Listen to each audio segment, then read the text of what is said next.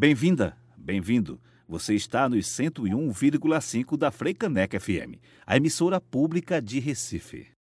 Começa agora. Começa agora. O programa Direitos Humanos em Debate. Boa noite, você ouvinte da Freicaneca. Boa noite, Amparo Araújo. Boa noite, ouvintes. Boa noite, Ademir Santos. Este é o Direitos Humanos em Debate. Você já sabe, todas as segundas, sempre às 21 horas, temos um encontro marcado aqui na Rádio Freicaneca FM para debatermos as mais diversas temáticas dos direitos humanos. Por aqui, muita informação, serviços, dicas de livros, filmes, eventos e música de qualidade. No programa de hoje, vamos debater o aniversário de 41 anos da Lei de Anistia. Para isso, recebemos a escritora ex-presa política Amélia Teles, o antropólogo, ex-exilado político Anacleto Julião e o sociólogo, ex-preso político e presidente do Centro Cultural Manuel Lisboa, Edival Nunes Cajá. O programa Direitos Humanos em Debate é uma produção da sociedade civil para a Freicaneca FM, a rádio pública do Recife. Começamos então com a companheira Amélia Teles. Amelinha, boa noite. 41 anos da Lei de Anistia. Há o que se comemorar? Eu acredito que sim. A lei da anistia foi extremamente importante em 1979, quando vários companheiros e companheiras saíram das prisões, ou mesmo puderam sair da clandestinidade, ou voltaram do exílio e é, puderam se mobilizar aqui na luta em defesa da democracia. Então, nós temos que lembrar, foi uma luta com muita participação popular de vários setores né, da sociedade. E não podemos esquecer isso, não, principalmente no momento de tanto negacionismo da história luta que trouxe um marco político histórico na sociedade brasileira em defesa das liberdades políticas, Anacleto Julião, boa noite. Como a Lei Áurea, a lei de anistia também foi incompleta? Boa noite, amigos e amigas. Eu acho que realmente a anistia não foi completa como deveria ter sido. E outra coisa que eu gostaria de expressar a vocês: como substituir ou como evitar a lei da anistia para todo o sofrimento que viveram nossos companheiros, nossas companheiras e também de anistiados. Não se trata de reparação física ou humana. Se trata apenas de uma reparação que atinge apenas uma dedicação a algo material. Isso não significa nada se nós comparamos com a reparação de memória verdade e principalmente justiça para aqueles que nos fizeram sofrer tanto. É essa a minha opinião. Boa noite, Cajá. A anistia atendeu aos objetivos da ditadura ou aos objetivos dos movimentos sociais? Boa noite, Amparo. Boa noite, Ademir, companheira Amelinha, Julião, Anacleto Julião. A anistia de 28 de agosto de 1979 foi conquistada na rua, no Congresso Nacional. A que nós reivindicávamos era a anistia ampla, geral e restrita. Nós, os presos, e também o movimento feminino pela anistia e o CBA, o Comitê Brasileiro pela anistia. Entretanto, a correlação de força levou a que a gente perdesse por quatro votos a nossa proposta em relação à proposta do governo. Eles impuseram, pela força, uma anistia capenga, que, de certa forma, é uma conquista ter os companheiros que vieram do exílio, que saíram da prisão conosco, com o seu povo. Entretanto, não os que cometeram crime de lesa humanidade. Portanto, é uma luta inconclusa que nós lutamos para que, de fato, essa anistia venha atingir os objetivos que nós aspirávamos, que é a punição dos golpistas, romper a Constituição, cometer um crime. Eles é cometeram um crime, romper a Constituição é, pelas armas, assassinaram, estupraram, esconderam cadáveres e a, a, as Forças Armadas não pediram desculpa à sociedade. E eles precisam sentar no banco dos réus para prestar conta dos seus crimes. Senhora Amélia Teles, boa noite. A senhora foi torturada pessoalmente pelo coronel Carlos Augusto Brilhante Ustra e foi graças a uma ação declaratória impetrada pela senhora e sua filha, a historiadora Janaína de Almeida Teles, em 2008, que a justiça brasileira declarou Carlos Brilhante Ustra como torturador. Fale um pouco sobre esse feito histórico, por favor.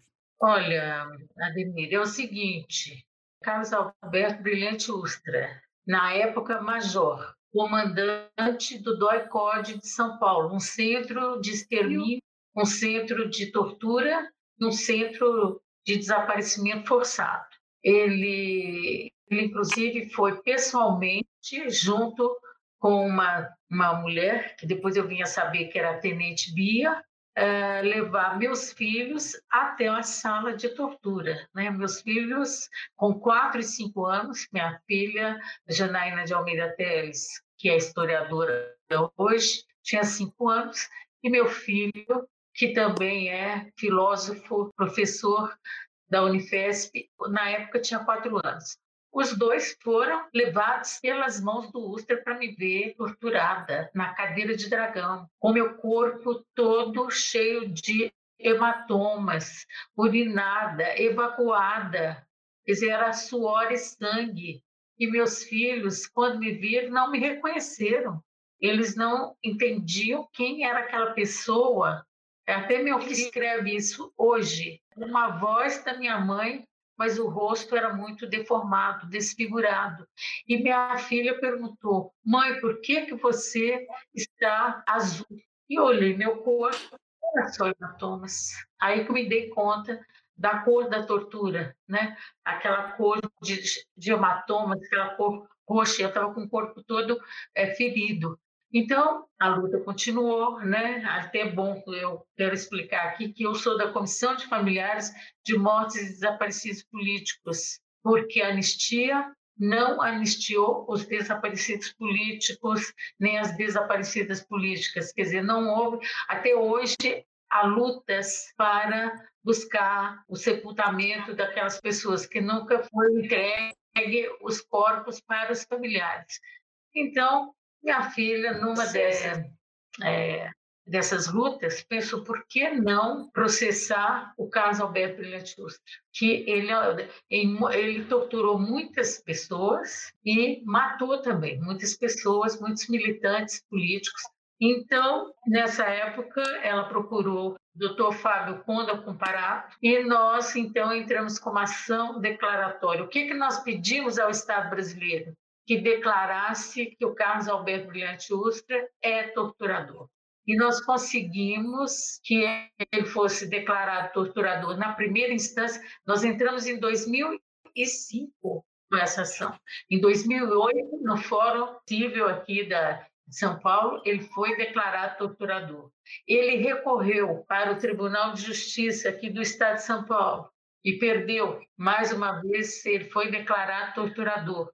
E ele ainda recorreu em 2014 no Superior Tribunal de Justiça, o STJ, e também perdeu. Então, ele é o único torturador que é torturador. Claro, não é Amparo, não é, é o Anacleto, não é o Cajá, é o Estado brasileiro. Né? Ele é, é uma sentença transitada em julgado. Eu faço questão de frisar isso. Não é admissível que seja ignorado isso pelos, pelas forças democráticas brasileiras, pelo, pelos setores que lutam pelas liberdades políticas aqui nesse país, porque isso foi ignorado, de uma certa forma, no momento do golpe, naquele dia 17 de abril de 2016, quando, então, o que é hoje presidente da República fez apologia da tortura. Ele disse, em memória de Carlos Alberto Brilhante Ustra, o favor de Marcelo.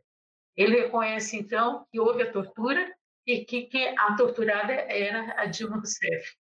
Se ali estava funcionando democraticamente, é graças a nós que lutamos contra a ditadura, porque foi de lá que nós trouxemos essa semente da democracia. Anacleto Julião, boa noite. Você é filho de Francisco Julião das Ligas Camponesas e de Alexina Crespo, fundadora da Associação de Mulheres de Pernambuco e da Associação de Mulheres do Brasil.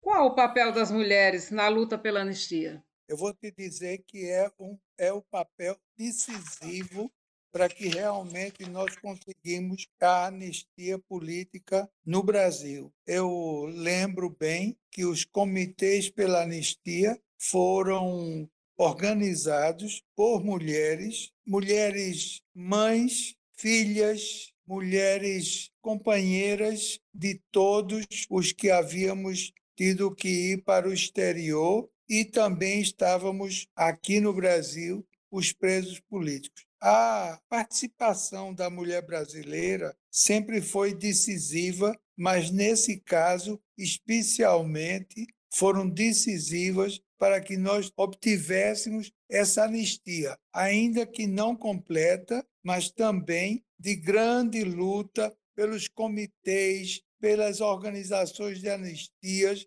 em todo o Brasil, para que nós pudéssemos realmente reverter a situação de presos políticos, de torturados, de gente de todas as camadas sociais. Porém, também dos anistiados, e entre eles eu, que estive no exílio durante tantos anos e que realmente consegui voltar ao país e reconhecer as minhas raízes e a, a minha luta reiniciar por um Brasil melhor, por um Brasil realmente democrático, e isso eu devo às mulheres brasileiras. Cajá, boa noite. A violência de Estado de hoje é reflexo da impunidade e da ditadura?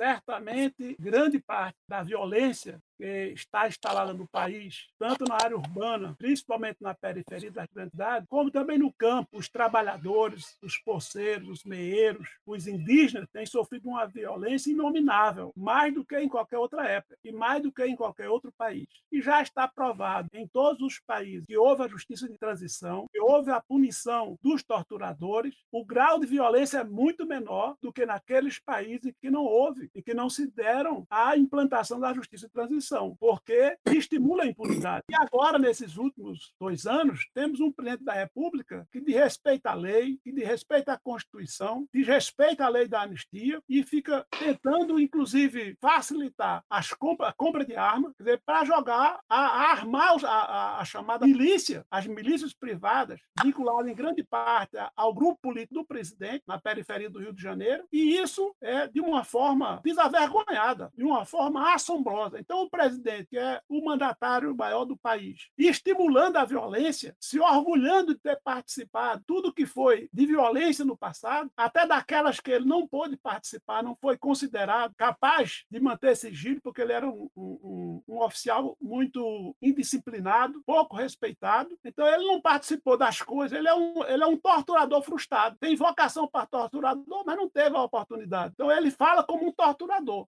E isso deveria, como falou a Mel linha é, ser processado, ser processado. Na Europa, nos países da Europa, qualquer parlamentar, qualquer historiador que fizer a exaltação do nazismo, ele vai preso. E o deputado que naquela hora fez aquela agressão a todos os ex-presos, a todos os torturados, claro que ele também deveria ter sido preso então, certamente, nós temos um momento muito difícil no nosso país. Eu espero tenham muita confiança na juventude e no nosso povo, a superação desse momento, indo às ruas para contestar esse responsável presidente que, de fato, não está à altura do tamanho do nosso país e das tradições do nosso povo. Você está na Freicaneca FM, a emissora pública de Recife. O Direitos Humanos em Debate faz um rápido intervalo. Na volta, vamos falar do imbróglio envolvendo a Comissão Interamericana de Direitos Humanos da OEA, Organização dos Estados Americanos. Estamos apresentando Direitos Humanos em Debate.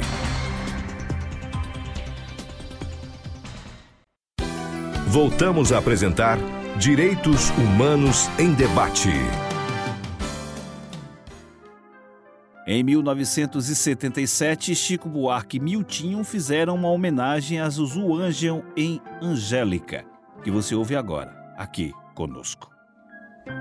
Quem é essa mulher que canta sempre esse estribilho?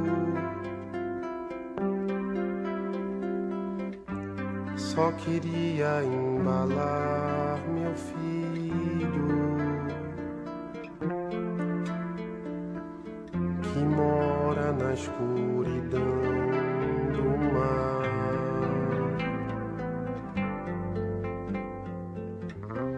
Quem é essa mulher que canta sempre esse lamento?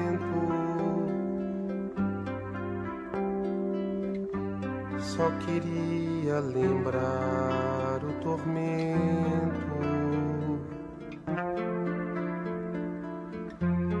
que fez o meu filho suspirar.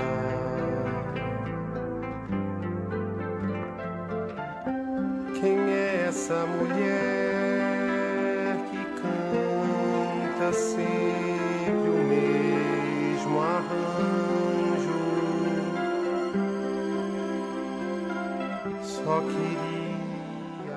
A dica de livro de hoje é Anistia das mobilizações das mulheres na ditadura militar às recentes disputas sobre o passado, de Pedro Ernesto Fagundes, pela editora Mil Fontes. Na obra, o autor analisa as atividades dos grupos e organizações que fizeram parte da luta pela anistia e aborda os primeiros movimentos pela anistia desde a década de 1960 até as grandes manifestações no final dos anos de 1970. E também discorre sobre as recentes disputas acerca do nosso passado autoritário. O livro custa em média 40 reais. Direitos Humanos em Debate. Direitos Humanos em Debate. Humanos em Debate. No programa de hoje debatemos o aniversário de 41 anos da Lei de Anistia. Conosco a escritora ex-presa política Amélia Teles, o antropólogo ex-exilado político Anacleto Julião, o sociólogo ex-preso político e presidente do Centro Cultural Manuel Lisboa, Edival Nunes Cajá.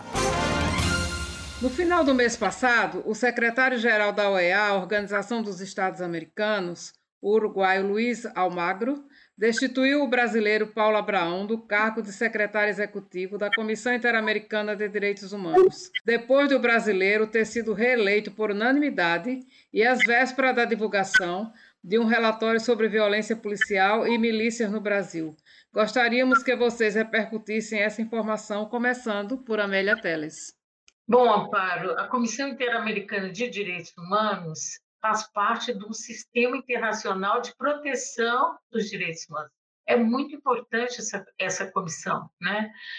Quantas denúncias de desaparecimento forçado é, já chegaram a essa comissão?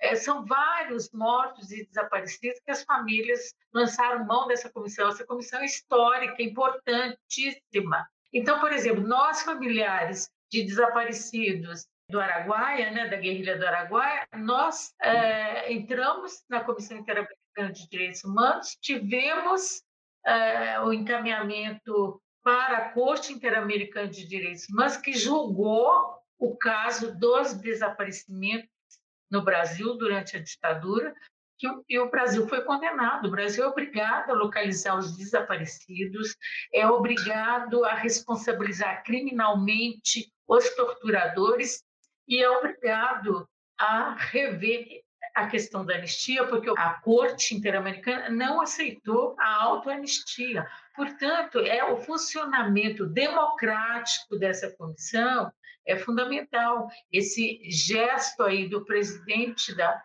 da OEA, né, o Almagro, é um gesto autoritário, entendeu? Então, nós temos que repudiar esse gesto e é, exigir que a Comissão Interamericana de Direitos Humanos cumpra o seu papel. Cajá, e você, qual a sua opinião? Amparo, é evidente por trás desta decisão antidemocrática, autoritária, está a pressão do presidente da República, que anda pressionando tudo que é de órgão de justiça da ONU, e a OEA é parte da ONU, para que tenham representantes do Brasil nesses órgãos, que até então eram pessoas gabaritadas, especializadas, por conhecimento, é, sejam botadas pessoas que defendam a ditadura militar e que, portanto, o Brasil não sofra as punições que todos os países que foram cúmplices, os governos foram cúmplices das mortes, do assassinato, têm que pagar. Então, eu vejo dessa forma. Infelizmente, nós temos um governo que está levando uma péssima imagem do Brasil e eles acusam a oposição de fazer isso. É, na verdade, os atos do presidente da República quem está levando a imagem do Brasil no exterior a nos causar vergonha. Quem passa por qualquer país da Europa e conversa com algum amigo seu, eles perguntam como é que o Brasil regrediu tanto, como é que esse povo brasileiro elegeu um presidente que faz questão de ter um desprezo público diante de 120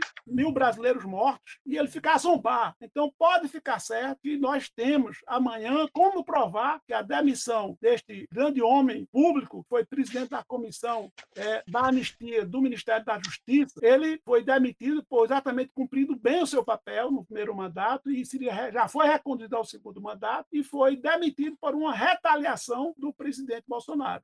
Anacleto Julião, o que você acha desse imbróglio sobre a demissão, a destituição do cargo de Paulo Abrão?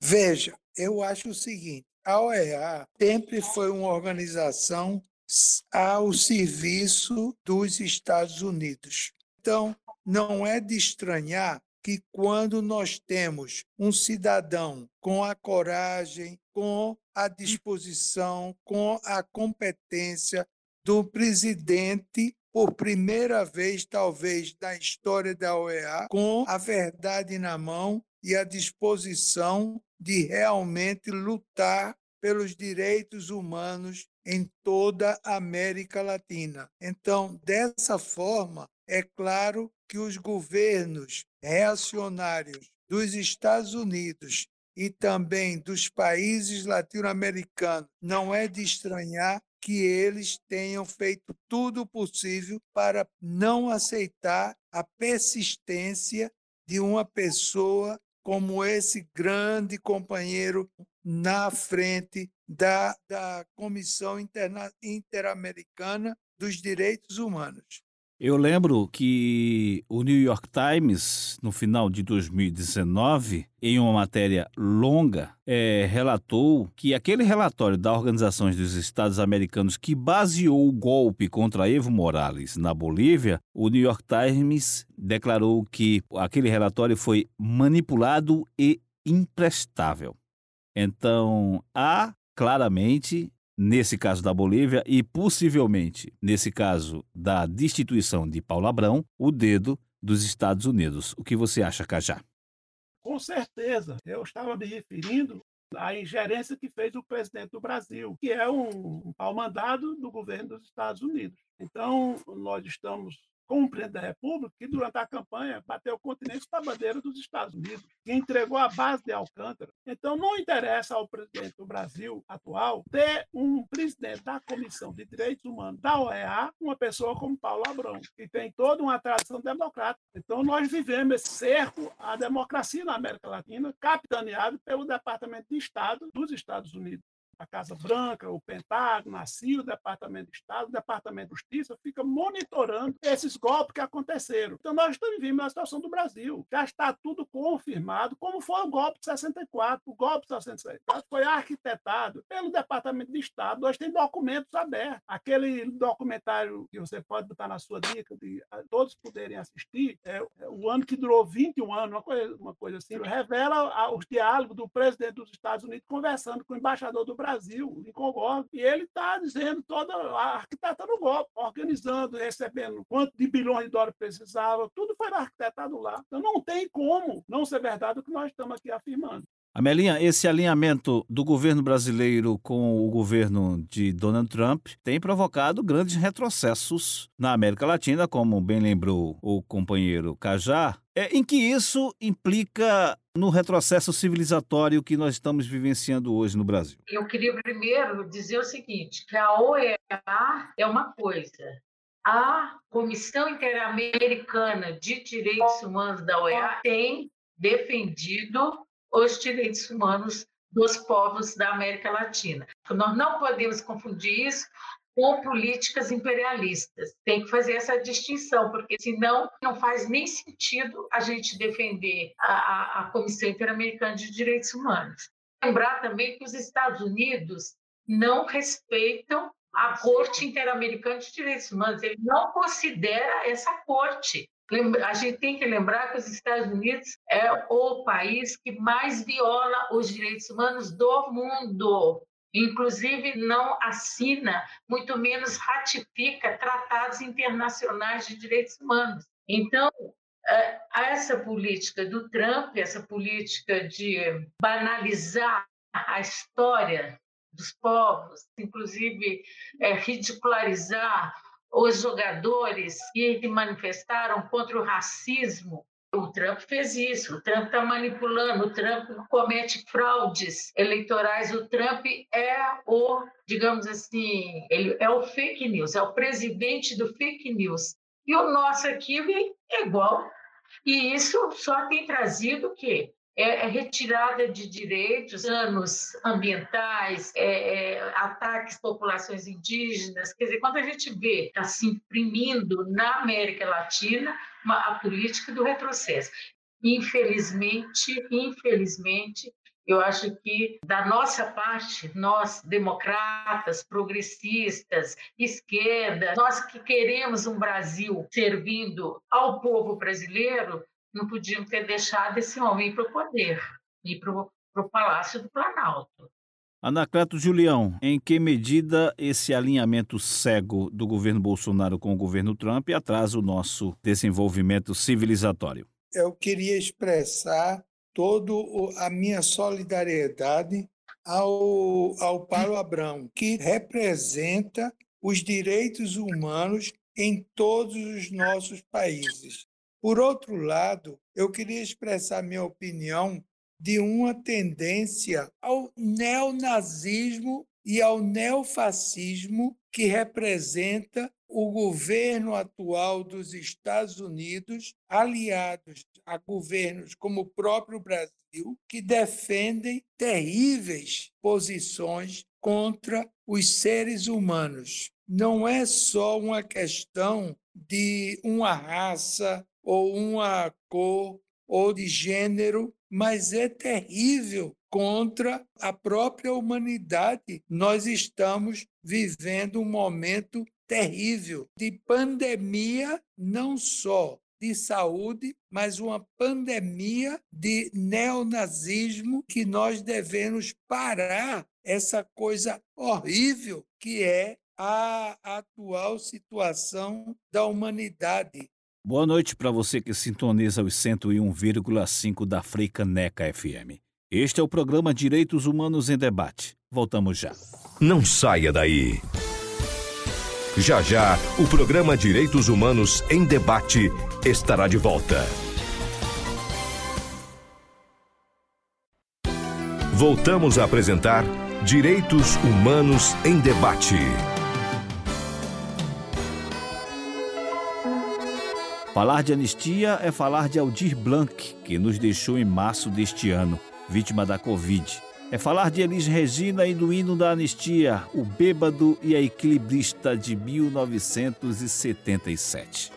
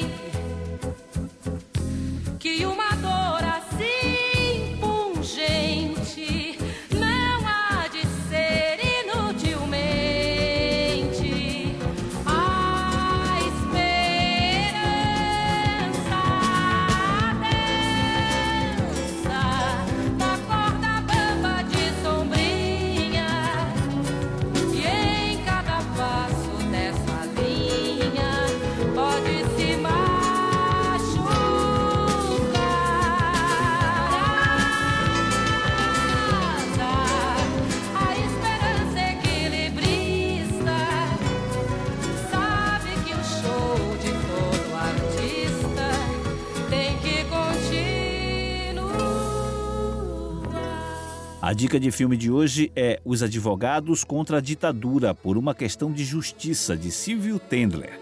O filme mostra o papel de advogados na defesa dos direitos e das garantias fundamentais de presos políticos durante a ditadura militar. A obra propõe uma reflexão profunda sobre esse período tenebroso da história brasileira. Os Advogados contra a Ditadura por uma questão de justiça está disponível no YouTube. Direitos Humanos em Debate. No programa de hoje debatemos o aniversário de 41 anos da Lei de Anistia. Conosco a escritora ex-presa política Amélia Teles, o antropólogo ex-exilado político Anacleto Julião, o sociólogo ex-preso político e presidente do Centro Cultural Manuel Lisboa, Edival Nunes Cajá. Senhora Amélia Teles, o que precisamos fazer para superar o déficit civilizatório causado pela ditadura militar no Brasil? O que nós temos procurado é a memória, a verdade e a justiça. Né? E isso nós precisamos usar é, os instrumentos que nós já conquistamos. A própria Constituição brasileira está lá escrito que, embora tenha trazido para o, o cenário político também muito dos entulhos autoritários, mas ela traz a, a tortura como um crime. É a primeira eh, Constituição que trata a tortura como crime. Então, nós temos que ter esse enfrentamento. Quando a gente fala de memória, verdade e justiça, não é só para ficar contando a nossa história, mas é para a gente trazer o enfrentamento ao Estado brasileiro que estruturalmente mantém a, a, a tortura. E nós temos que enfrentar essa tortura, no sentido da gente é, realmente é, conquistar um, um, um, patamar mais seguro, com mais segurança política. O Cajá falou muito bem. Os países democráticos do mundo cobram de nós por que, que nós deixamos voltar para trás tão rapidamente. Foi muito veloz esse retrocesso. Por quê? Faltou realmente a gente levantar os crimes da ditadura e mostrar, fazer um trabalho pedagógico junto à população, o significado desses crimes, porque esses crimes, se eles existiram na ditadura, é claro que eles existem na história do Brasil. O Brasil é um país violento, um, um país onde a escravização do povo negro durou 400 anos, onde os indígenas são os grandes heróis nacional, porque eles é que ainda sobrevivem. Às vezes eu fico pensando, como que os indígenas ainda sobrevivem com tantos ataques que sofrem, historicamente falando? Mas a, a, a ditadura, ela ela refinou, digamos assim, ela sofisticou muito o aparato repressivo. E esse aparato repressivo, que foi consolidado com o ato institucional número 5, que inclusive permitia ao presidente ditador que é, emitisse decretos secretos. Como é que a gente quer assegurar uma civilização é, de, de, de, de, que possa sobreviver a democracia, as liberdades, a liberdade de expressão? Como é que a gente pode assegurar, sem conhecer a nossa história recente? A ditadura foi é, não foi trazida para a opinião pública os mecanismos usados pelo Estado para impedir uma participação é, popular né, de forma ampla. Tanto é que se criou uma falsa situação e que se deu um golpe aqui no Brasil na, na nossa cara. O atual presidente da República fala o que ele quer. Na nossa cara, todo dia a gente ouve ofensas terríveis, não dá nem para reproduzir o que, que ele fala. E, no entanto, como é que nós deixamos isso? Nós temos que conhecer melhor a nossa história, trazer a verdade, trazer a memória e a justiça. E justiça de transição não é uma questão técnica, é uma questão política política que nós fizemos o tempo todo. Todas as vezes que nós saímos em busca de um desaparecido, de uma desaparecida, nós estávamos buscando concretizar a justiça de transição. Quem é que entrou quando nós entramos e fizemos toda aquela discussão, entrando nos arquivos do DOPS? Quem foi que entrou? Fomos nós. Isso aí é buscar a justiça de transição. Nós temos que buscar as provas, sim, e lá tem as provas, entendeu? Então, quer dizer, é essa luta tem que ser mais intensificada. E eu falo sempre, o relatório da Comissão da Verdade, a gente precisa conhecer, discutir. Aliás, vocês têm um programa Direitos Humanos em Debate, coloquem em debate o relatório.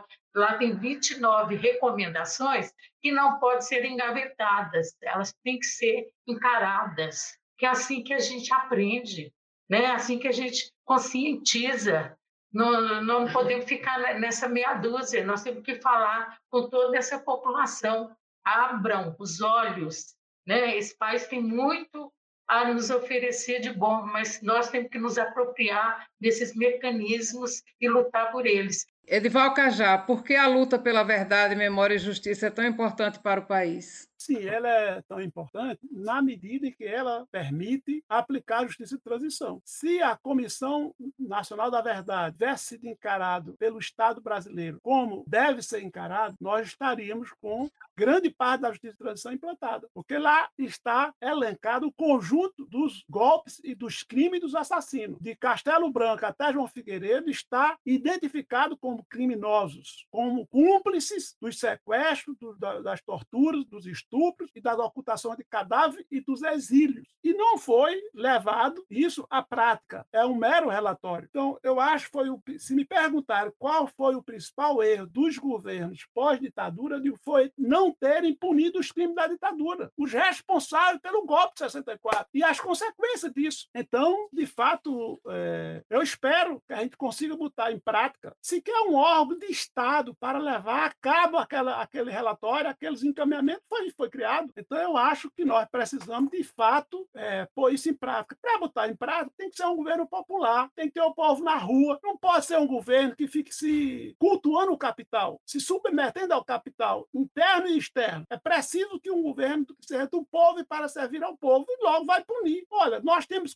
na base da impunidade, os indígenas que foram um crime de lesa humanidade, é, os negros, a diáspora negra africana e a, a enorme quantidade de irmãos nossos que foram sequestrados aqui, forçados a trabalhar como escravo e não teve uma punição até hoje para nenhum traficante, para nenhum comprador, nenhum assassino de escravo. E agora veio, de 64 para cá, quer dizer, esse assassinato, esse genocídio, que somado todo chega perto de 10 a 11 mil brasileiros que foram assassinados por causa da ditadura, quando junto os camponeses, os indígenas e a juventude, os operários e a população urbana. Então, eu acho que essa sim é uma questão muito importante, é uma questão política, como disse a, a Melinha, e nós somos os sujeitos desse direito. Nós, os trabalhadores, filhos dos trabalhadores, nós que fomos vítimas que serão amanhã. Ora, se está tipificado na Constituição que tortura é crime, então um torturador é um criminoso. Como é que pode um torturador, dentro do Congresso Nacional, fazer apologia da tortura? Logo, permitiu-se, por decorrência, que ele fosse eleito da República. E quando ele foi chegar a hora de depor na acusação da verdade, repetiu quando aquele criminoso ainda estava vivo e não foi preso, não teve voz de prisão lá. E por que não teve? Porque a comissão não tinha amparo no governo, não tinha força. A comissão mandava um ofício para o Exército, para a Marinha e para a Aeronáutica, perguntando se alguma repartição foi utilizada como local de tortura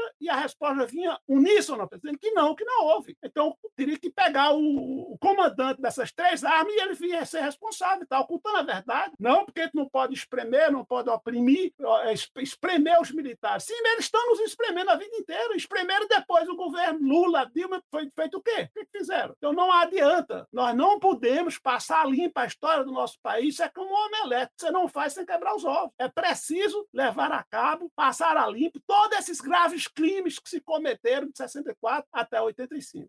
Anacleto Julião, a ditadura continua vencendo? Definitivamente não. A ditadura foi um período que foi parcialmente superado. Nós estamos em outro momento histórico da nossa luta pelo Brasil independente, porém, eu reconheço que houve um novo momento de desmascaramento de um grupo neofascista. Veja bem, a ditadura foi ela um momento fascista de entrega, mas não de entrega da economia e da independência nacional do nosso país. Porém, hoje nós estamos com um governo neofascista e também um governo de entrega dos nossos recursos naturais e da nossa independência. O que nós temos que fazer é reconhecer a nossa luta pela hegemonia do país e isso nós só conseguiremos se nós possamos reunir as forças progressistas democráticas, socialistas e outras de esquerda no nosso país. Esta é a sua Freicaneca FM, a emissora pública de Recife. O Direitos Humanos em Debate vai para o seu último intervalo. Na volta falaremos da possibilidade do STF rever a lei de anistia. Daqui a pouco voltamos com muito mais informação. Programa Direitos Humanos em Debate. Em debate.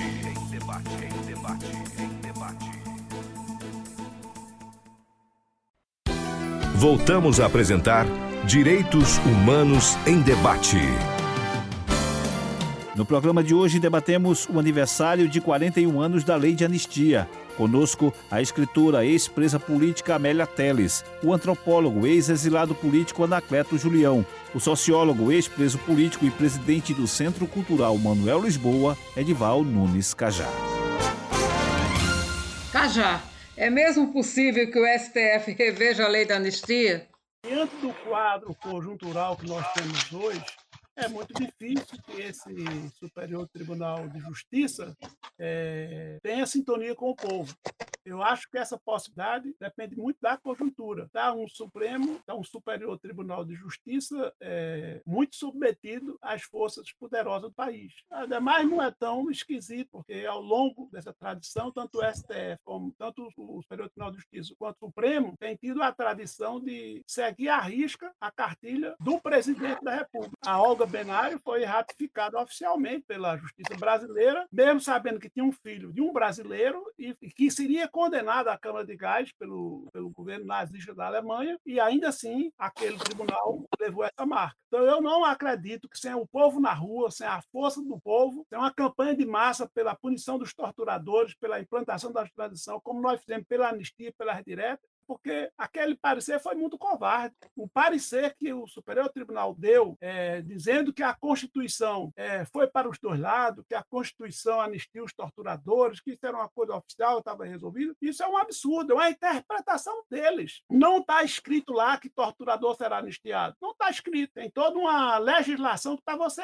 uma enrolação feita lá, né? mas que o, o Superior Tribunal de Justiça veio ratificar a versão mais reacionária, mais mais conservadora, mais ligada às classes dominantes, às Forças Armadas, deixando, portanto, as vítimas da ditadura é, numa situação vexatória, do ponto de vista de que está num país que não tem lei. E o tribunal se recusa a interpretar as leis do ponto de vista amplo, do ponto de vista do legislador. Nunca uma lei de anistia contemplou, beneficiou quem estava no poder. Quem estava no poder já estava contemplado. A, a lei de anistia é para contemplar quem se opôs ao poder. E mudou a conjuntura e, portanto, aquela oposição oposição é legítima, ela passou a ter, a estar no governo. Então, se ela está no governo, a lei é ela que elabora a lei da anistia. Aqui, diferentemente, prolongaram os militares mais quatro anos, mais cinco anos, para apagar a marca dos crimes, para poder organizar um processo é, em que não ficasse a marca do que foi feito por eles. O último mandato de Freire teve esse papel, uma ditadura longeva e que procurou, inclusive, esconder, abafar todos os crimes cometidos. É, e nós temos que lutar pela abertura do arquivo das Forças Armadas, temos que lutar lutar pela reinterpretação da lei da anistia e tem que revogar essa lei, e modificar essa lei, como fizeram em vários estados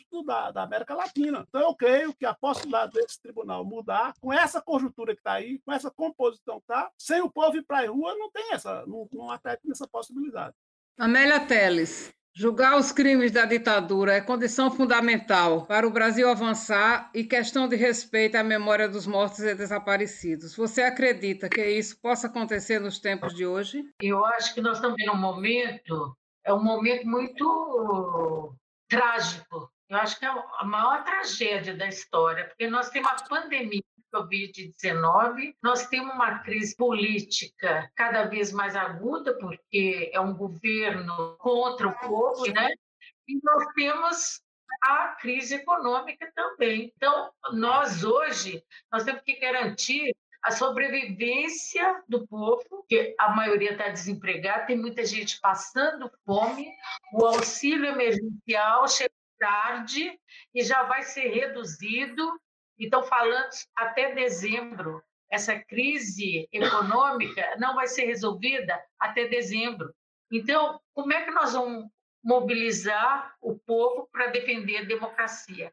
Porque responsabilização criminal dos agentes públicos que torturam, que assassinam, ocultam os corpos, é, foi o que aconteceu e que acontece, isso não é coisa do passado, isso é coisa muito presente.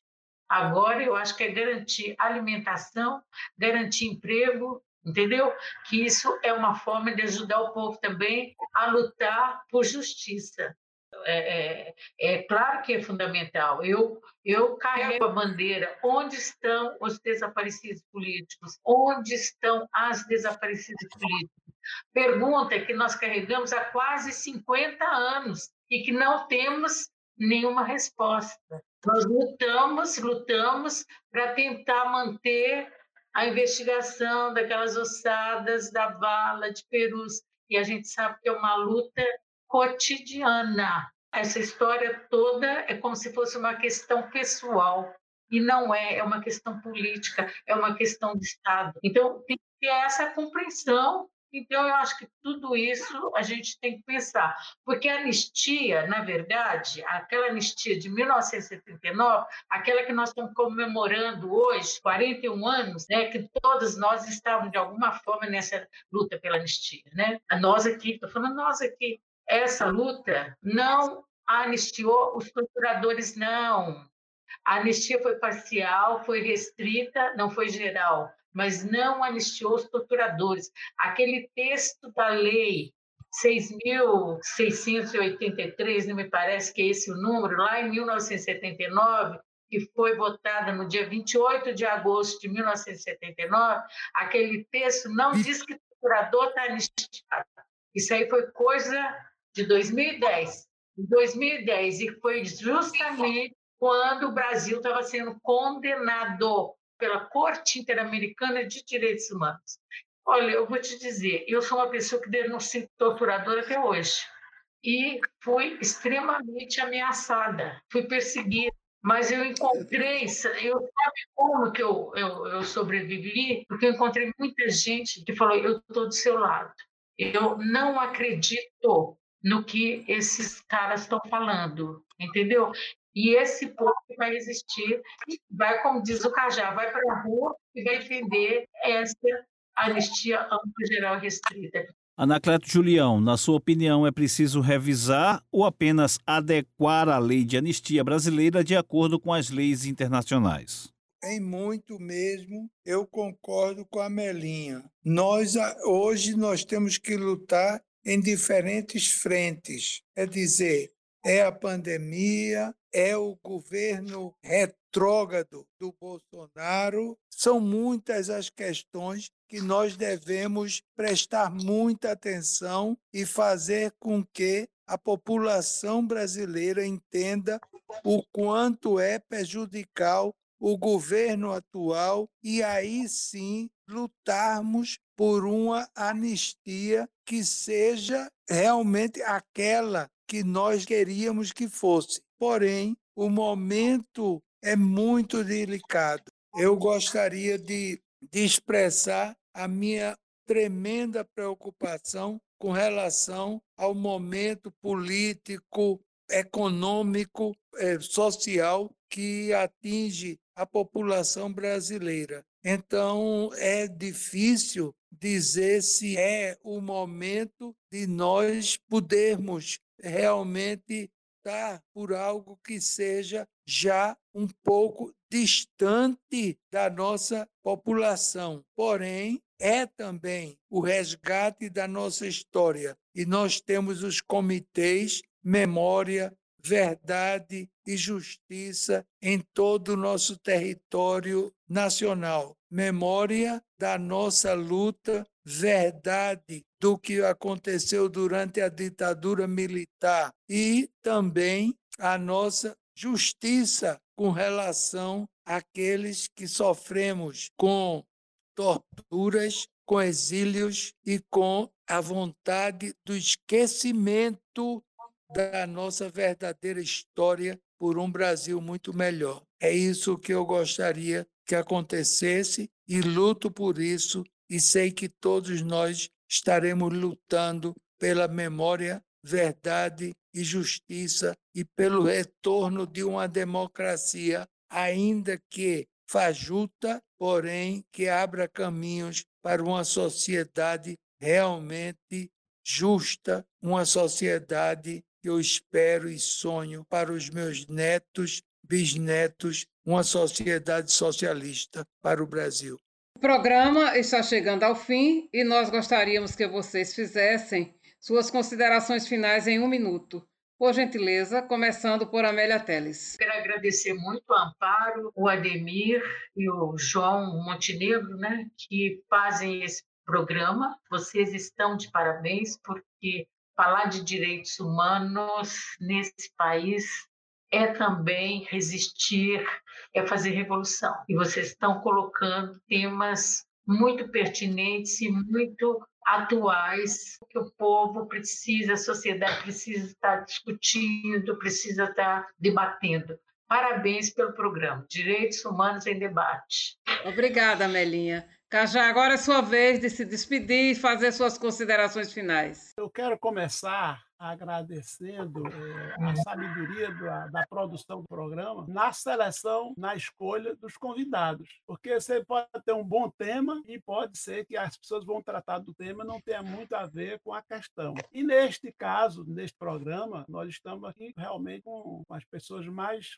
assim, é, qualificadas para tratar do assunto. A companheira Melinha Teles é uma companheira que é, uma, é muito coerente a história dela, é uma legenda de luta, de resistência, de alguém que não não se rendeu, mesmo sabendo que o inimigo tem uma força maior. O Cleto, que é um exilado. estamos aqui com pessoas, própria, os próprios produtores, Amparo, Aldemir, o, o João, é gente de consciência, é um, é um time de primeira qualidade. Muito obrigado, boa noite. Anacleto, meu querido, agora é sua vez de se despedir fazendo suas considerações finais. Para mim, é, é um ânimo, é uma injeção de ânimo continuar com vocês nessa luta por uma sociedade realmente muito mais avançada do que esse retrocesso que nós temos tido nesses últimos ano, ano e meio, e dizer a vocês que é um exemplo de luta o Cajá, a nossa Amelinha, a Amparo, e dizer que o programa nos dá a oportunidade